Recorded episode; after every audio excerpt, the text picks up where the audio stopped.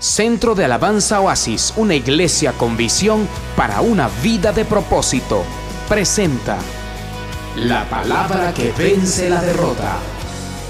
Lucas capítulo 15 versos 11 al 24. Y diga conmigo, paternidad trae herencia. Dice, también dijo, un hombre tenía dos hijos.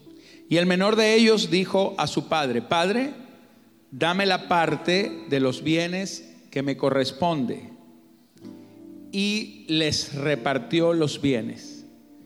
No muchos días después, juntándolo todo el hijo menor, se fue lejos a una provincia apartada y allí desperdició sus bienes viviendo perdidamente. Y cuando todo lo hubo malgastado, vino una gran hambre en aquella provincia y comenzó a faltarle. Y fue y se arrimó a uno de los ciudadanos de aquella tierra, el cual le envió a su hacienda para que apacentase cerdos. Y deseaba llenar su vientre de las algarrobas que comían los cerdos, pero nadie le daba. Y volviendo en sí dijo, ¿cuántos jornaleros en la casa de mi padre tienen abundancia de pan? Y yo aquí perezco de hambre. Me levantaré e iré a mi padre y le diré, Padre, he pecado contra el cielo y contra ti. Ya no soy digno de ser llamado tu hijo. Hazme como a uno de tus jornaleros. Y levantándose, vino a su padre y cuando aún estaba lejos lo vio su padre y fue movido a misericordia y corrió y se echó sobre su cuello y lo besó. Y el hijo le dijo, Padre, he pecado contra el cielo y contra ti, y ya no soy digno de ser llamado tu hijo. Pero el padre dijo a sus siervos, sacad el mejor vestido y vestidle, poned un anillo en su mano y calzado en sus pies, y traed el becerro gordo y matadlo, y comamos y hagamos fiesta, porque este mi hijo muerto era y ha revivido, se había perdido y es hallado. Y comenzaron a regocijarse. Amén. Amén. Quiero eh, comenzar diciendo que esta es la parábola del hijo pródigo, pero realmente, cuando usted lee el contexto, usted se va a dar cuenta de que no está hablando de el hijo, Realmente la parábola no viene a hablar del Hijo, la parábola viene a hablar de algo que los judíos, que los hombres de aquella época no conocían. Y se llama la paternidad de Dios. La paternidad era algo desconocido. Y cuando no entendemos paternidad, no podemos entender a Dios. Porque si hay algo que tiene Dios es que es Padre. Y se nos presenta entonces el mismo problema que tenían aquellos primeros cristianos o aquellos hombres cuando Jesús les estaba predicando, que ellos no conocían a Dios como Padre. Ellos no conocían al Padre, ellos conocían a Dios y Dios tiene demasiados nombres.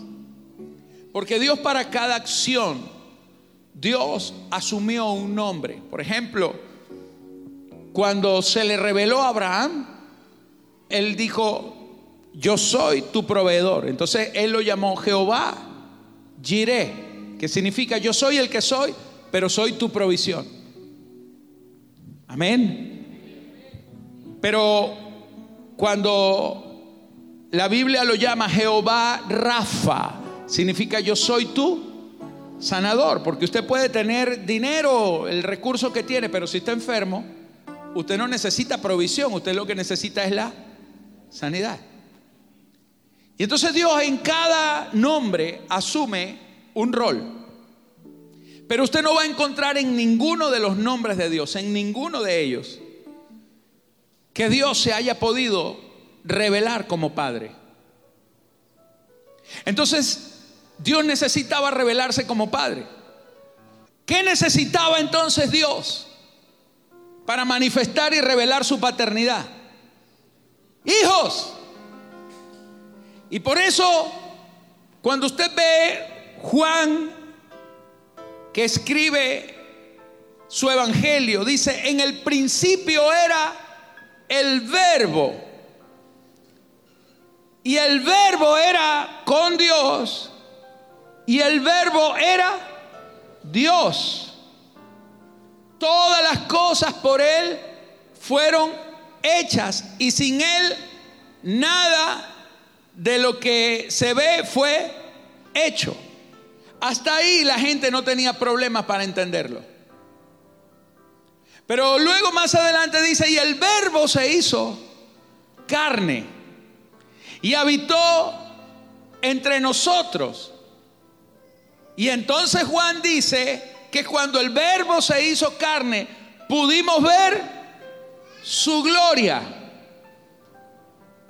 Y dice, gloria como del unigénito Hijo del Padre. Y entonces Juan introduce un elemento que era desconocido, que el verbo no vino a revelar el poder de Dios, no vino a revelar la manifestación de Dios, porque todo lo que se hizo lo hizo el verbo. Pero cuando el verbo se hizo carne y habitó entre nosotros, vino a revelarnos algo que no lo habíamos entendido, vino a revelarnos al Padre. Porque vimos la gloria del unigénito. Porque solamente un hijo puede manifestar al Padre. Hay un dicho que dice que de tal palo, tal astilla. Si usted quiere saber cómo es el palo, mire la astilla. Porque es la manifestación. Y entonces Cristo, todo su mensaje, todo el mensaje del Señor, Vino fue a revelar al Padre. Cuando los discípulos le dijeron, enséñanos a orar, Él les dijo, cuando ustedes vayan a orar, oren de esta manera, Padre nuestro. Y eso causaba un choque en la gente, porque en todo el mundo había orado a Dios, pero nunca le habían orado a su papá. Y el que vino a manifestar eso fue el Hijo. Porque nadie podía llamar a Dios Padre porque ninguno era hijo de Dios. Pero el Hijo vino a manifestar al Padre. Entonces cuando ellos veían que a Jesús le resultaba su vida de oración, su tiempo de oración le resultaba, todo lo que Jesús oraba, sucedían las cosas. Entonces ellos dijeron, bárbaro, nosotros tenemos toda la vida orando, toda la vida nos enseñaron a buscar a Dios, pero todavía hasta este momento no hemos visto resultados. Por eso le dijeron, enséñanos a orar. Y el Señor les dice, ustedes quieren orar, ustedes quieren que su vida de oración tenga resultados. Bueno, ¿a quién le están orando ustedes? Cuando ustedes vayan a orar, entren en la recámara secreta y mi Padre, vuestro Padre que está en lo secreto, vuestro qué? Vuestro Padre. A ellos se les había enseñado a ir al templo en donde Dios estaba escondido en un arca detrás de una cortina y lo llamaban el Altísimo y nadie se podía acercar, pero él, vino a hacerlo cercano. Cuando ustedes vayan a orar, ustedes no necesitan ir allá al templo, ustedes necesitan entrar en la intimidad y no van a hablarle a un Dios desconocido, le van a hablar a su papá. Y empezó a hablarle el Padre, el Padre, el Hijo vino a revelar el Padre. Jesús nunca dijo, pídanme a mí que yo les daré todo. Él dijo, y todo lo que pidieres a quién? Al Padre en mi nombre. Se los daré. Les será hecho. Pero él dirigió toda la atención al Padre. Porque paternidad ha sido algo que no hemos conocido en la iglesia. En la iglesia nosotros vemos a los pastores como simples servidores sociales o comunitarios. Lo vemos como al médico rural. Vamos a ver qué está de turno hoy, quién está de turno hoy, el médico. Y cualquier médico me sirve. Y a lo mejor cualquier médico le sirve a usted. Depende de la enfermedad. Pero no cualquier padre le sirve a usted. No cualquier persona le sirve como padre. Porque la iglesia no ha conocido lo que es la paternidad de Dios. Y el Señor en la palabra ha venido a revelar al Padre. el desconocimiento de la paternidad ha traído consecuencias graves y guerras mundiales. Hasta el día de hoy. Los primeros apóstoles, ellos fueron padres. Fueron padres espirituales. Y se empezó a mover la paternidad dentro de las iglesias. Pero más o menos en el año 400 y tanto, el emperador Constantino, él une la iglesia al gobierno y dice, la iglesia oficial del imperio romano, o, mejor dicho, la religión oficial es el cristianismo. Y allí tomó la iglesia, que es el cuerpo de Cristo, la iglesia que son los hijos de Dios, y él la institucionalizó y la convirtió en un clero. Entonces agarró a todos los sacerdotes de los dioses romanos, les puso toga, les puso mitra y los empezó a nombrar los presbíteros, los pastores, los sacerdotes. Y a partir de ese tiempo, los apóstoles que fungían, que, que se movían por medio de un llamado divino, ahora eran señalados institucionalmente por una organización político-religiosa. Y ahí se pierde la paternidad apostólica. La iglesia comenzó a ver el sacerdote de turno y ya la iglesia dejó de moverse la iglesia se movía en las casas. Pero ahora la gente tenía que ir a un templo y nacen las catedrales y nace todo ese mover. Y se pierde la conexión con la paternidad de Dios manifestada a través de los ministerios de Dios, a través de lo apostólico.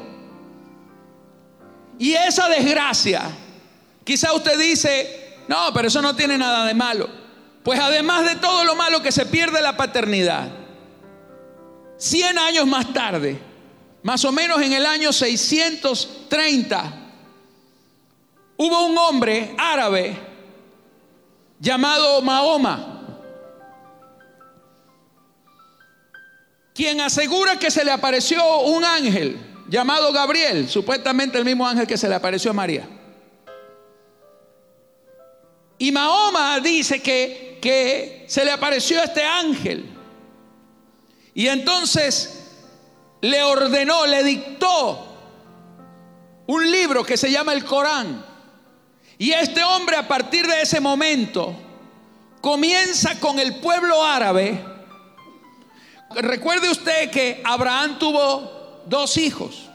Abraham tuvo a Isaac y a Ismael. Pero Ismael era hijo de una esclava egipcia, árabe por un apresuramiento. Y entonces Abraham nunca lo reconoció como el primogénito, porque Dios le había dicho que él le iba a entregar un hijo con su esposa Sara. Y él tuvo con Agar a Ismael. Entonces todos los árabes nacen de Ismael. Y Mahoma es descendiente de Ismael. Ismael fue un hombre que siempre vivió resentido porque él sentía que no tenía paternidad de Abraham, que no era el heredero de Abraham. La herencia se la llevó su hijo Isaac. Y de Isaac nació Jacob. De Jacob vinieron las doce tribus y de ahí hasta, de ahí hasta hoy vino Cristo. Entonces la salvación vino por donde venía la línea de la paternidad. Pero los musulmanes nacen cuando Mahoma, que es descendiente de Ismael, ve el vacío histórico que deja la iglesia. El vacío de aquellos que no supieron reconocer paternidad en el mundo. Y en ese momento, ¿sabe lo que sucede? Que Mahoma dice, el Corán es la palabra de Alá. Y ellos toman eso con tanta fuerza que Mahoma, escuche, Mahoma era el menor de una familia, de un hombre que tenía dinero, pero era el menor. Y la costumbre en aquellos tiempos, cuando Mahoma vivió, es que los hijos menores no heredaban. Todos heredaban, pero al menor no le daban nada. Y él, su padre muere, le entregan todo el dinero a sus hijos y el único que vivió pobre, siendo rico, fue Mahoma. Mahoma se tuvo que ir de la casa del papá y se fue a vivir en un desierto. La costumbre de aquellos tiempos era que el padre no los criaba, sino que los criaba una esclava beduina que vivía en el desierto para que aprendieran a ser hombres en el desierto. Ellos tenían que aprender a ser hombres en el desierto y enseñados por una mujer esclava y beduina. Y a él le tocó, siendo rico, le tocó ser el menor, le tocó la muerte prematura de su padre le tocó vivir sin herencia, le tocó ser criado por una esclava en un desierto y el hombre vivía amargado. Cuando el hombre vuelve sin nada, era pastor de ovejas, allá en el desierto supuestamente fue la primera revelación que un ángel tuvo. Y ahí él empezó a decir que tuvo una experiencia y la gente le empezó a creer. Se casó con una mujer mayor que él de la cual tuvo siete hijos, pero eran solamente dos varones. Pero los dos varones que tuvo se murieron niños. Entonces no tenía hijo descendiente varón, sino puras mujeres. Y esa ausencia, esa carencia, es lo que ha marcado, porque cuando no hay un padre, él quiso convertirse en un padre por fuerza, a la fuerza. Y por esa razón, después, para no hacerle esta historia larga, es que usted ve que todo el pueblo musulmán es un pueblo donde a los padres no les importa agarrar a los hijos, enrollarles un paquete de bombas y decirle, hijo, en el nombre de Alá, vaya, se mete en ese autobús judío y usted explota y mata a medio mundo ahí. No les importa agarrar un avión, volarlo sobre Nueva York y estrellarlo contra unas torres para matar a cinco mil personas. No les importa, para ellos es una honra. Porque el tema del vacío de la paternidad que dejó la historia le dio la puerta de entrada al mundo musulmán. Y los musulmanes han establecido una paternidad por la fuerza. Y es lo que les ha hecho permanecer hasta el día de hoy. Que esos hijos, por la forma como Mahoma impuso una paternidad equivocada, ha hecho que hasta el día de hoy esos musulmanes estén en todas partes del mundo imponiendo su religión a la fuerza, matando, explotando a todo el mundo. En el día de hoy las guerras más profundas tienen que ver con el vacío de la paternidad que dejó la iglesia. Entonces Cristo vino a revelar paternidad. Cristo vino a mostrar la paternidad de Dios. Y cuando usted lee la parábola del hijo pródigo, mire, ¿por qué le llaman la parábola del hijo pródigo? Porque el que le puso el título está pensando que el Señor está hablando del hijo, no está hablando del hijo. Realmente la parábola no es del hijo pródigo, la parábola es para hablar del Padre. Lo que Cristo está revelando no era la maldad del hijo, era el corazón del Padre, era la paternidad de Dios. En esa parábola de Lucas 15, no es una parábola aislada que el Señor comenzó a contar. La Biblia dice, había una vez un hombre que tenía dos hijos. La historia no es de los hijos, la historia es del hombre que tenía dos hijos, es de un padre. Porque todo el enfoque de Jesús estaba puesto en la paternidad. Él estaba revelando paternidad. Donde hay paternidad hay herencia. La herencia es algo que está en el Padre y que le pertenece al Hijo, pero que el Hijo la disfruta indirectamente a través del Padre. Pero hay un momento en donde el Padre le puede soltar toda la herencia a ese Hijo cuando ese Hijo es capaz de saber y de entender el valor de la paternidad a causa de su madurez. El padre tiene que administrar por el hijo los bienes que le corresponden al hijo, mientras el hijo deja de ser un niño. Pero cuando el niño deja de ser niño y se convierte en un hombre, se convierte en un hombre que puede a su vez ser padre, entonces le entregan la herencia. Estos hijos le pidieron la herencia al padre. El hijo menor dice que el hijo menor se le acerca y le dice, Padre, dame la parte de los bienes que me corresponde. El pecado del hijo no fue pedir la herencia. La herencia era legal que se le soltara a los hijos cuando cumplían cierta edad. Este hijo menor había cumplido la edad para reclamar la herencia. Así que la herencia no era el problema, la herencia era legal. El hijo no estaba haciendo ilegal, el hijo estaba haciendo legal. Y el padre dice que le dio la herencia a los dos. Dice, entonces el hombre les repartió sus bienes, porque era un derecho. Cuando usted está en una iglesia, usted no está en una iglesia porque usted lo eligió, porque usted lo decidió, sino porque usted fue asignado. La paternidad no es algo que usted elige. Pero tú eres asignado. Dios te asigna a su iglesia y te asigna hombres de Dios, te asigna ministros de Dios, te asigna padres espirituales.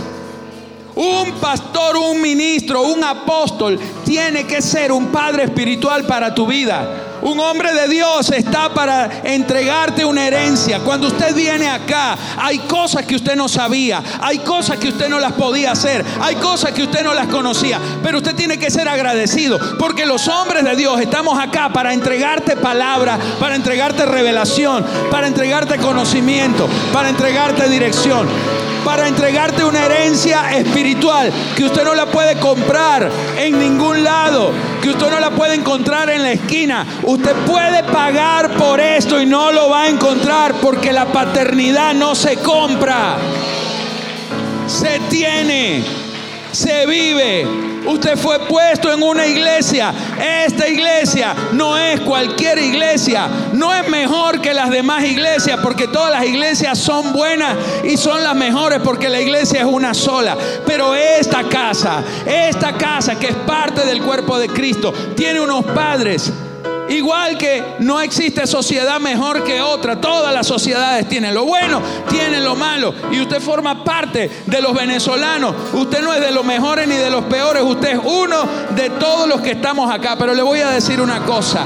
Tu casa tiene unos valores únicos. Tu casa tiene unos valores propios. Usted puede ser venezolano igual que su vecino, pero su vecino a lo mejor son ladrones, son gente deshonesta. Pero en tu casa hay normas que se respetan y eso tiene que ver con la unción que está en tu casa para manifestar la paternidad.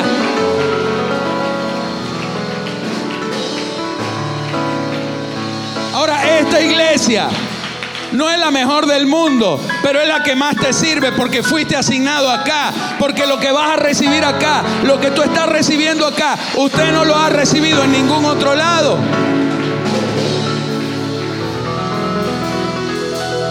A mí no me, da pena decir que hay gente más inteligente que yo, más hábil que yo, más capaz que yo. Eso a mí no me tiene con complejos.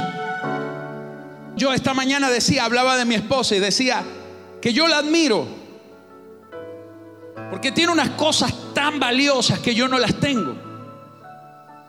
Su forma de ser, la forma como ella se relaciona con la gente, el discernimiento que tiene, la capacidad para organizar. Esas son cosas que yo no las tengo. Y le doy gracias a Dios de estar casado con ella. Porque si yo no estuviera casado con ella, yo no pudiera tener acceso. Porque es mi costilla, dice la Biblia. Yo no compito con ella porque no tengo cómo competir. Solamente estoy con ella, vivo con ella y disfruto lo que Dios me da a través de ella. Y aquí hay gente que es más capaz, más inteligente que yo. Pero hay algo que usted no va a poder negar jamás. Que yo como su apóstol soy su padre espiritual.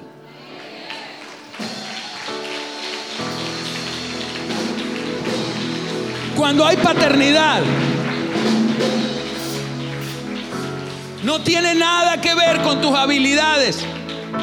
Tú puedes ser más hábil, más inteligente que tu papá, pero nunca serás mejor que él. El Señor un día dijo, cuando le dijeron, wow, Señor, qué tremendo los milagros que hace. Y él dijo, mm, usted está sorprendido. Tranquilo porque ustedes harán cosas mayores.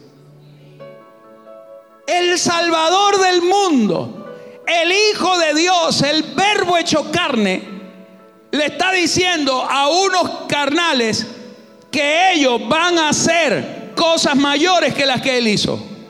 Pero el mismo Jesús que dijo eso también les dijo, oiga, ningún discípulo puede ser más grande que su maestro. Porque una cosa, el que usted haga cosas mayores no quiere decir que sea más grande que su papá. Usted puede ser más inteligente que su papá, pero eso no lo hace más grande que su papá. Su papá siempre será más grande que usted, porque usted es lo que su papá le puso, ADN. Usted existe por su papá. Y es por eso que nosotros vemos que hay gente rebelde en las iglesias, porque son gente que no reconoce a su papá, que no reconoce paternidad. Entonces cuando alguien se atreve a hablar mal de un hombre de Dios, no porque hablen mal de mí, yo sé que hay gente que habla mal de mí, pestes de mí, y hay gente que son líderes, que no son líderes, que hablan mal de mí. Eso a mí me tiene sin preocupación. No me preocupa el concepto que usted tenga de mí, me preocupa lo que usted arrastra sobre su vida. Porque que usted hable mal de mí o no, yo seguiré siendo su padre. Pero que usted hable mal de mí o no, eso le va a arrastrar a usted consecuencias. Porque la deshonra a la paternidad trae consecuencias, así como la honra a la paternidad trae bendición. Sí. Entonces cuando usted ve gente Usted ve iglesias, iglesias que nacen de divisiones, iglesias que nacen porque vino un líder que cuando llegó a la iglesia no era nada. El pastor lo tomó, lo enseñó, le dio la palabra, lo recibió, lo amó, le dio oportunidad. El líder empezó a crecer. Pero cuando creció, como era un líder que nunca fue reconocedor de paternidad, empezó a ver que su pastor tenía fallas. Empezó a ver las fallas que nunca le había visto. Empezó a verle los errores que nunca le había visto. Y empezó a ver que él tenía más habilidades que su pastor. Y entonces empezó a decirle a la gente, bueno, caramba, lo que pasa es que el pastor, bueno, ya está viejito, él tiene sus cosas, él tiene sus errores, pero hay una generación nueva que Dios nos está levantando. Es más, el pastor está equivocado en esto, porque eso no es así como te lo está diciendo. Y se atreven a ir contra la paternidad del hombre que los recibió, del hombre que los formó, del hombre que los llamó, del hombre que les dio el ADN de Dios, porque la paternidad de Dios la muestra a través de sus hijos. Por eso Jesús decía, a Dios, lo dice en el Evangelio de Juan, a Dios nadie lo ha visto jamás, pero el unigénito del Padre le ha dado a conocer. Entonces, gente que divide una iglesia y se abre, y de la noche a la mañana usted ve tremenda iglesia con éxito aparente, pero diga conmigo, es espuma es pura espuma. Y la espuma viene de la efervescencia. Pero cuando se acaba el hervor, lo que queda es el residuo seco. Pero hay un segundo principio interesante en esta parábola. Escuche, diga conmigo, sin paternidad no hay dirección. Porque la paternidad no solo te deja la herencia, pero el problema, señores, es que esto no se trata de una herencia.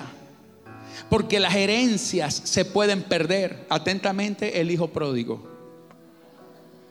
La herencia la puedes perder en dos días. La herencia que te costó toda una vida recibirla, la puedes perder en dos días. Entonces el hijo pródigo, su problema, señores, fue ¿Qué dice? Mira, te lo voy a leer como dice la Biblia, porque es interesante cómo la Biblia lo describe. Dice que el hombre tenía dos hijos. El menor le dijo, Padre, dame la parte de los bienes que me corresponde. Y el hombre les repartió sus bienes. Hasta ahí no hay problema. Ahí no hay deshonra.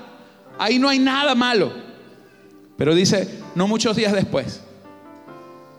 O sea, ¿cuánto tiempo duró este muchacho para recibir la herencia? Toda su vida.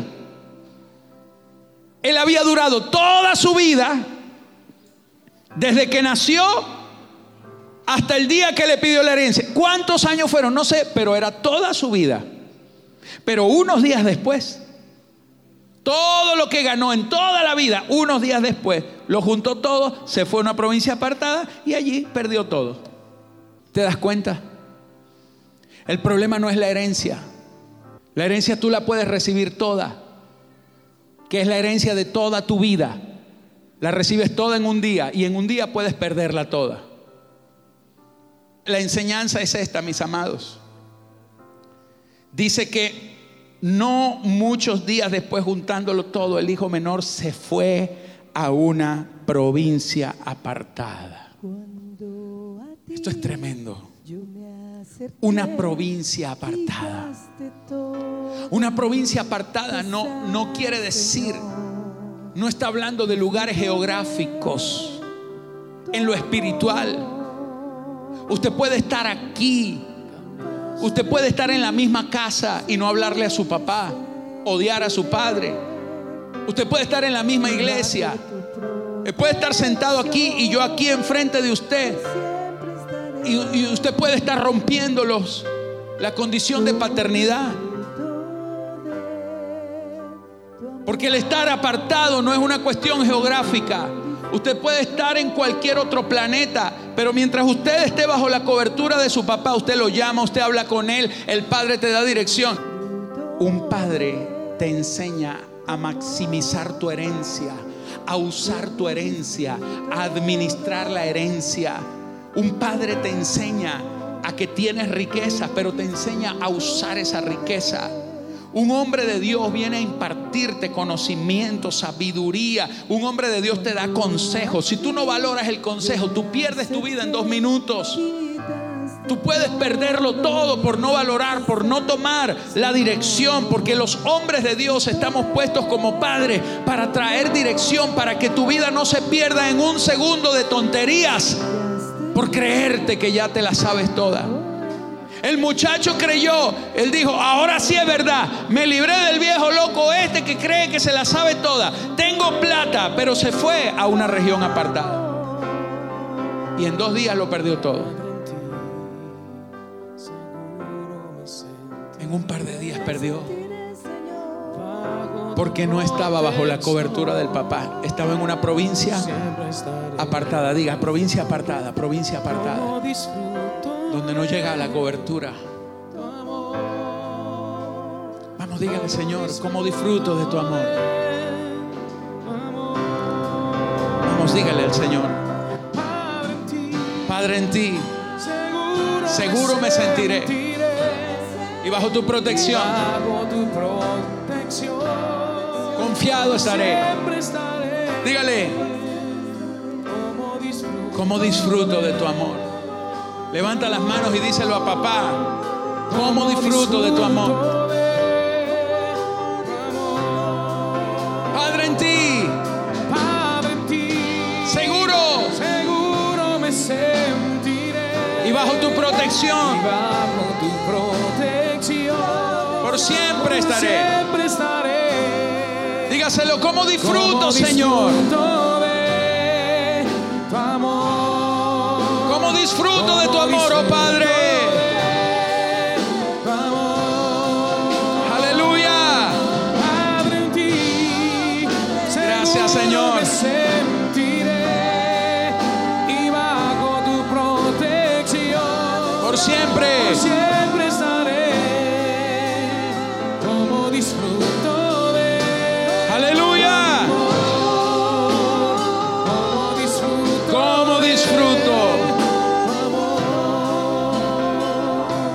Biblia dice que el hijo perdió toda la herencia.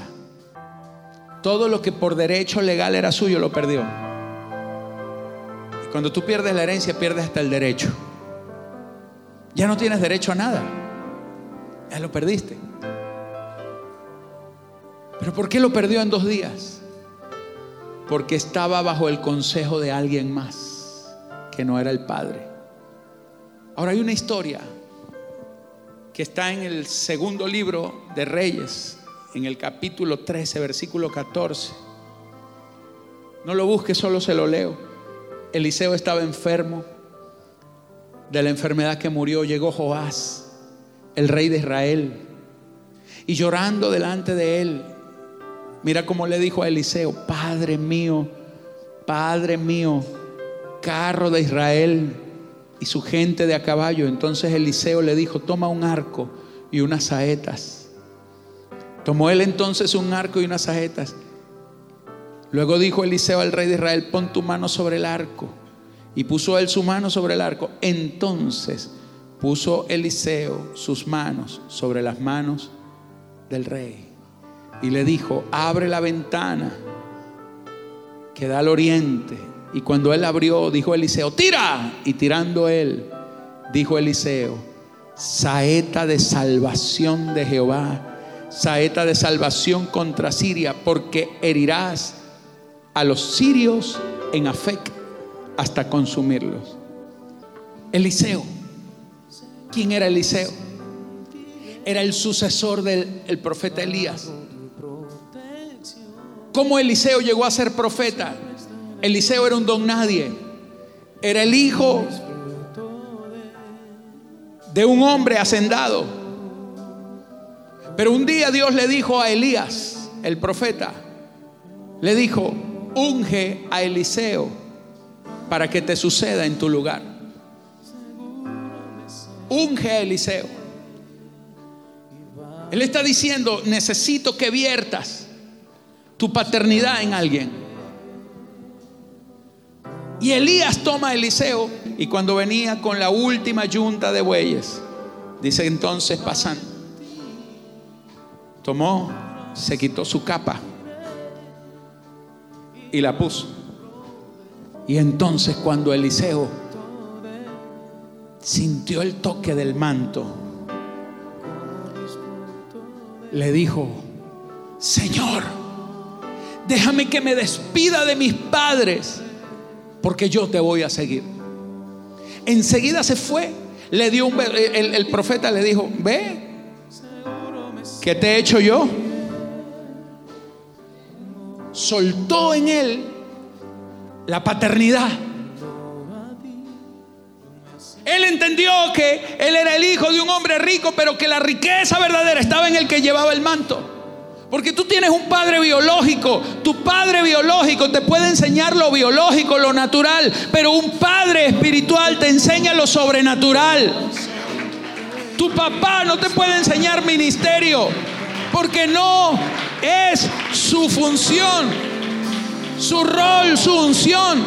Pero este Padre que está aquí te puede enseñar lo que tú no conoces, te abre los ojos a lo que tú no ves. ¿Usted cree que una palabra de un hombre de Dios es cualquier cosa? No, Señor.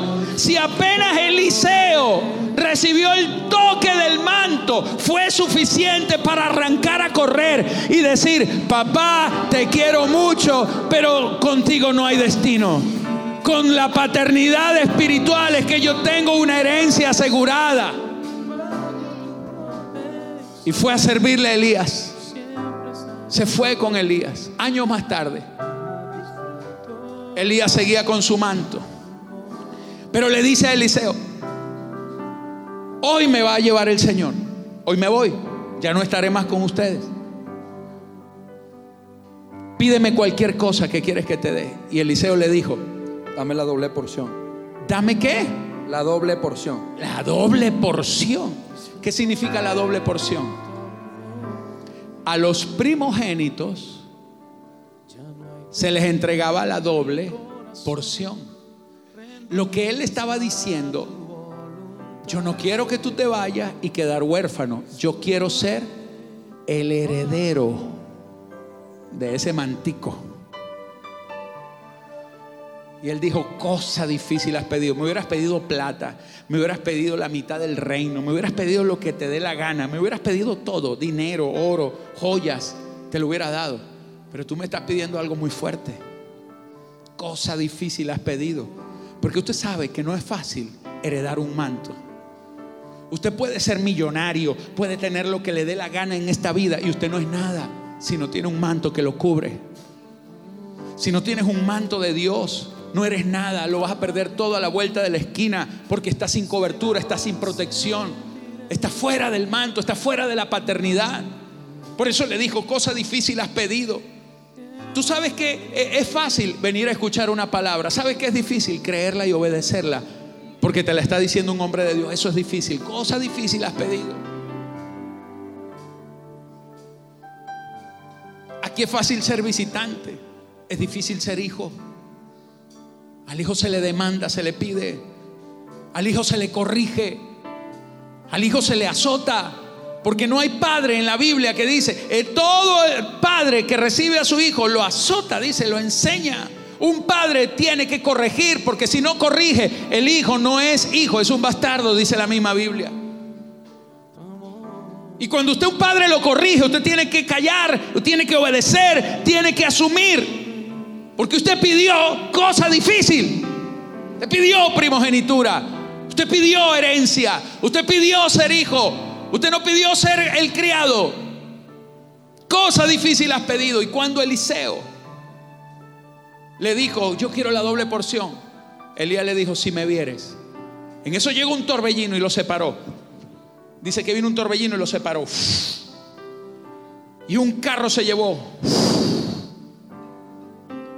Cuando Elías iba en el carro,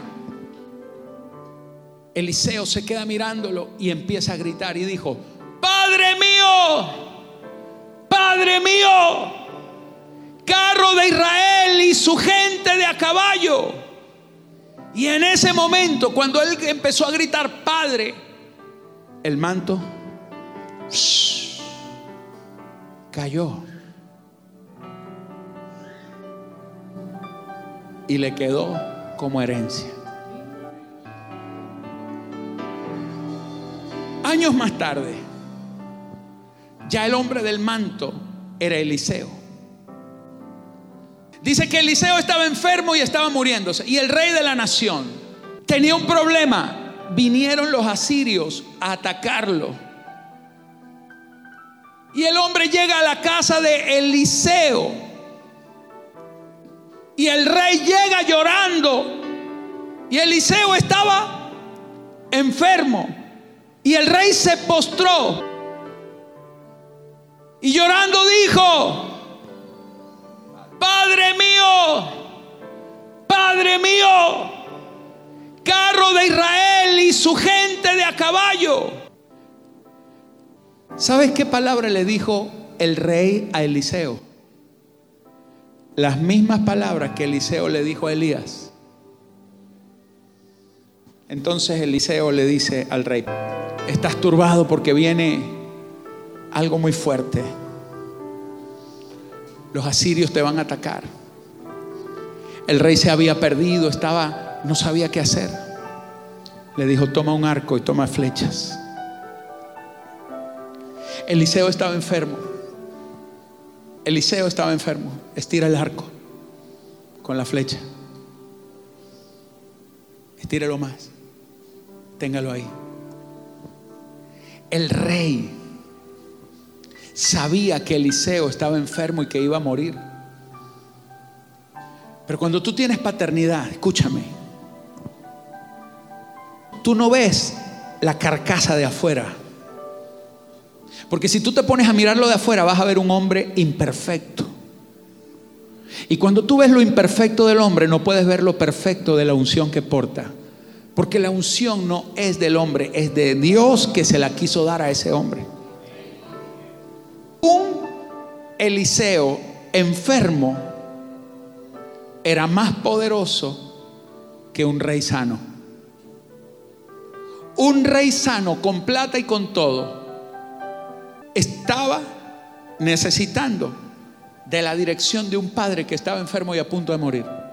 Pero lo que estaba muriendo era su cuerpo, la unción en él no estaba muriendo. Y dice la escritura que entonces el rey tensó el arco. Y dice, y Eliseo puso sus manos sobre la del rey. Tomó las manos. Apunta.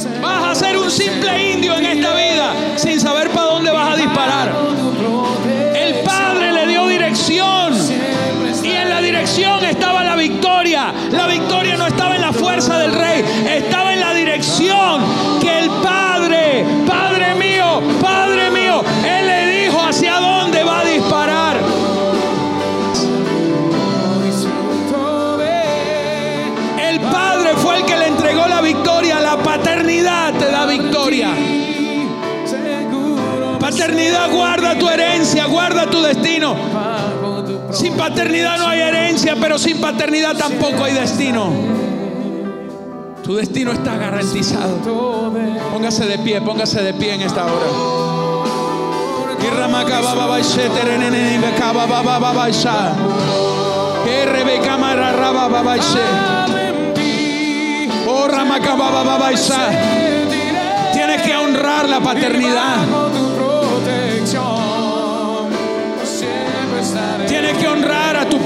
espiritual.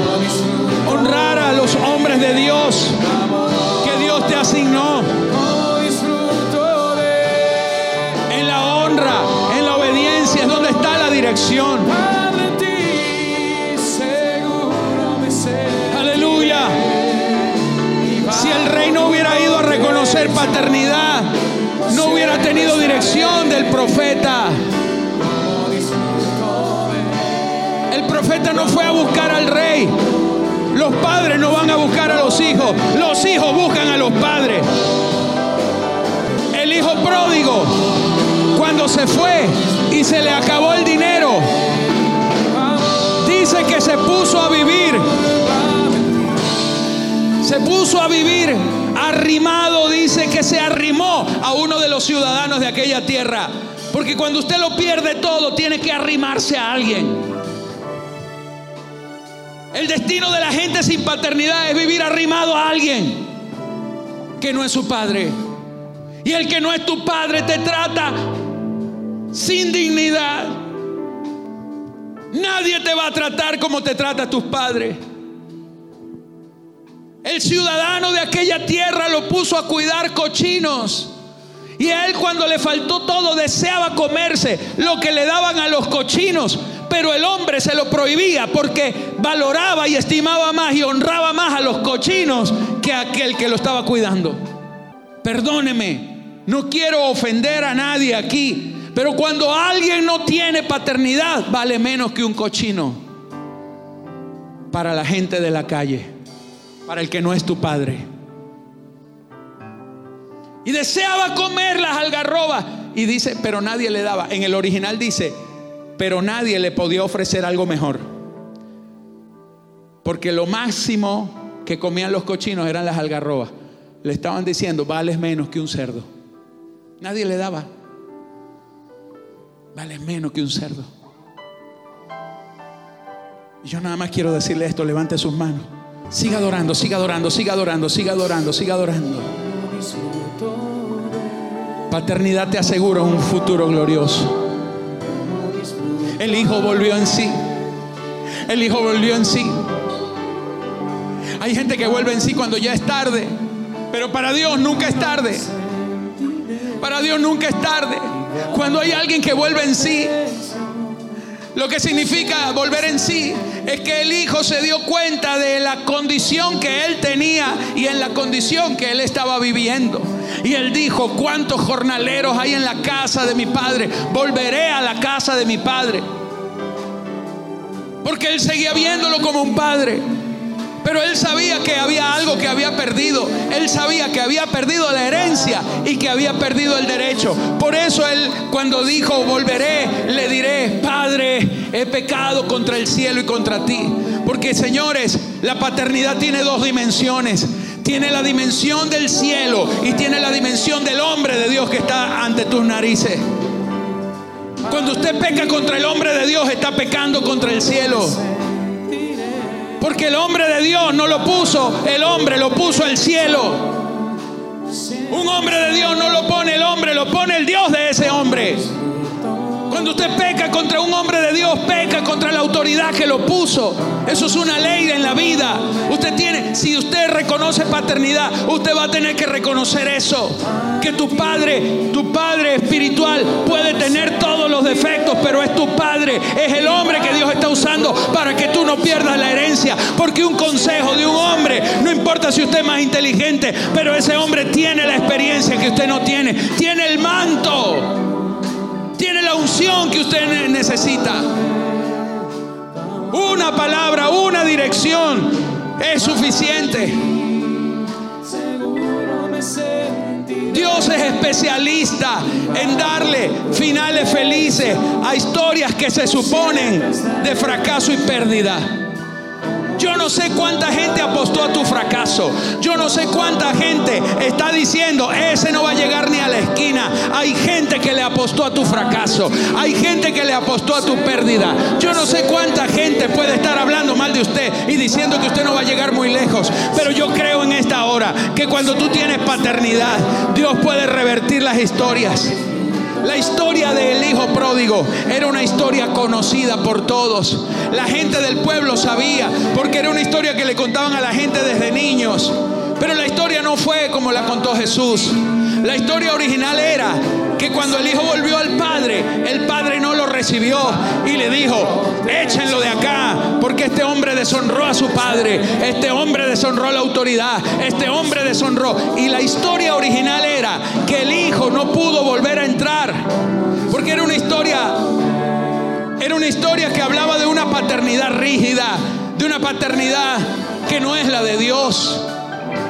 Es la paternidad de gente sin paternidad. Pero cuando Jesús vino a revelar al Padre, Él les habló de una historia que ellos conocían, pero le cambió el final. Porque la historia de usted es conocida por muchos, pero ya Dios le cambió el final sin que la gente sepa. Y cuando tú estás viviendo, ya la gente supone tu final. Pero la gente no sabe que ya el final de tu historia no termina como ellos suponen, sino que termina como Dios dice. Porque ya le cambió tu final. Tu final no va a ser de pérdida. Tu final no va a ser de derrota. Tu final es un final seguro. Entonces Jesús, cuando comienza a contar la historia, dice entonces el muchacho volvió y ya la gente decía, sí, ya no sabemos el cuento, el padre no lo recibió, pero en el momento que dice y cuando el padre lo vio, ellos dijeron en la mente, ya sí, lo mandó a echar fuera y dijo, no, el padre salió corriendo porque fue movido a misericordia, porque la paternidad, señores, siempre va a estar allí y lo recibió, lo besó, lo perdonó, mandó a buscar los vestidos, mandó a buscar lo que había perdido, la cobertura. Pero lo impresionante es esto, que todo lo que el Hijo había perdido en desgracia, el Padre se lo volvió a dar por su gracia. Aleluya. Porque ya el hijo no tenía herencia, ya el hijo no tenía derecho. Pero la paternidad es esto, que cuando alguien ha perdido sus derechos, el Padre se los da por gracia. Puedes haber perdido muchas cosas, pero la gracia de la paternidad, la gracia del Padre sobre tu vida va a hacer que recuperes aún lo que habías perdido. Tu final termina contigo en victoria. El final de tu casa termina contigo en bendición. Usted no termina perdido. Usted no termina muerto en esta historia. El diablo no termina ganando en esta historia de tu vida. El que termina con la victoria eres tú y el Señor termina glorificado. Porque el Padre glorificado en el Hijo. Aleluya, vamos, dele un aplauso al rey. Apláudele, apláudele, apláudele. Dile, te amo, te amo, te amo, Señor.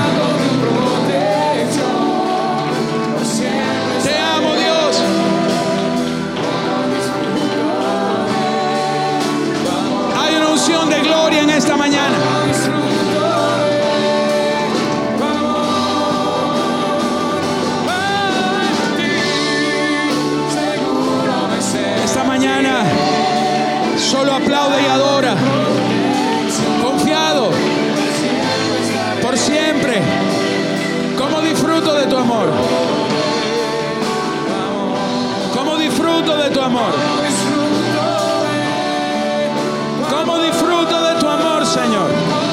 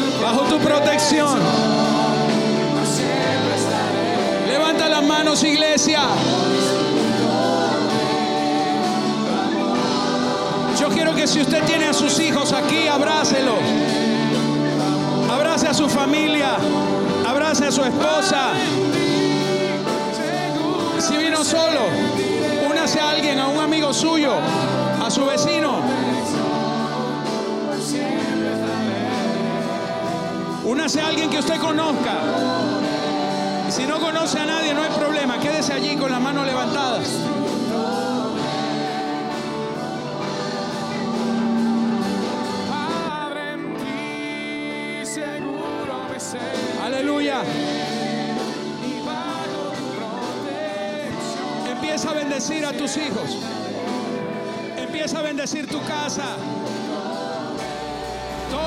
El Centro de Alabanza Oasis, una iglesia con visión para una vida de propósito, presentó la palabra que vence la derrota. Visítanos, Avenida 20 entre calles 10 y 11, miércoles a las 7 de la noche y domingos a las 9 de la mañana. Hay una palabra de Dios para ti. Te esperamos.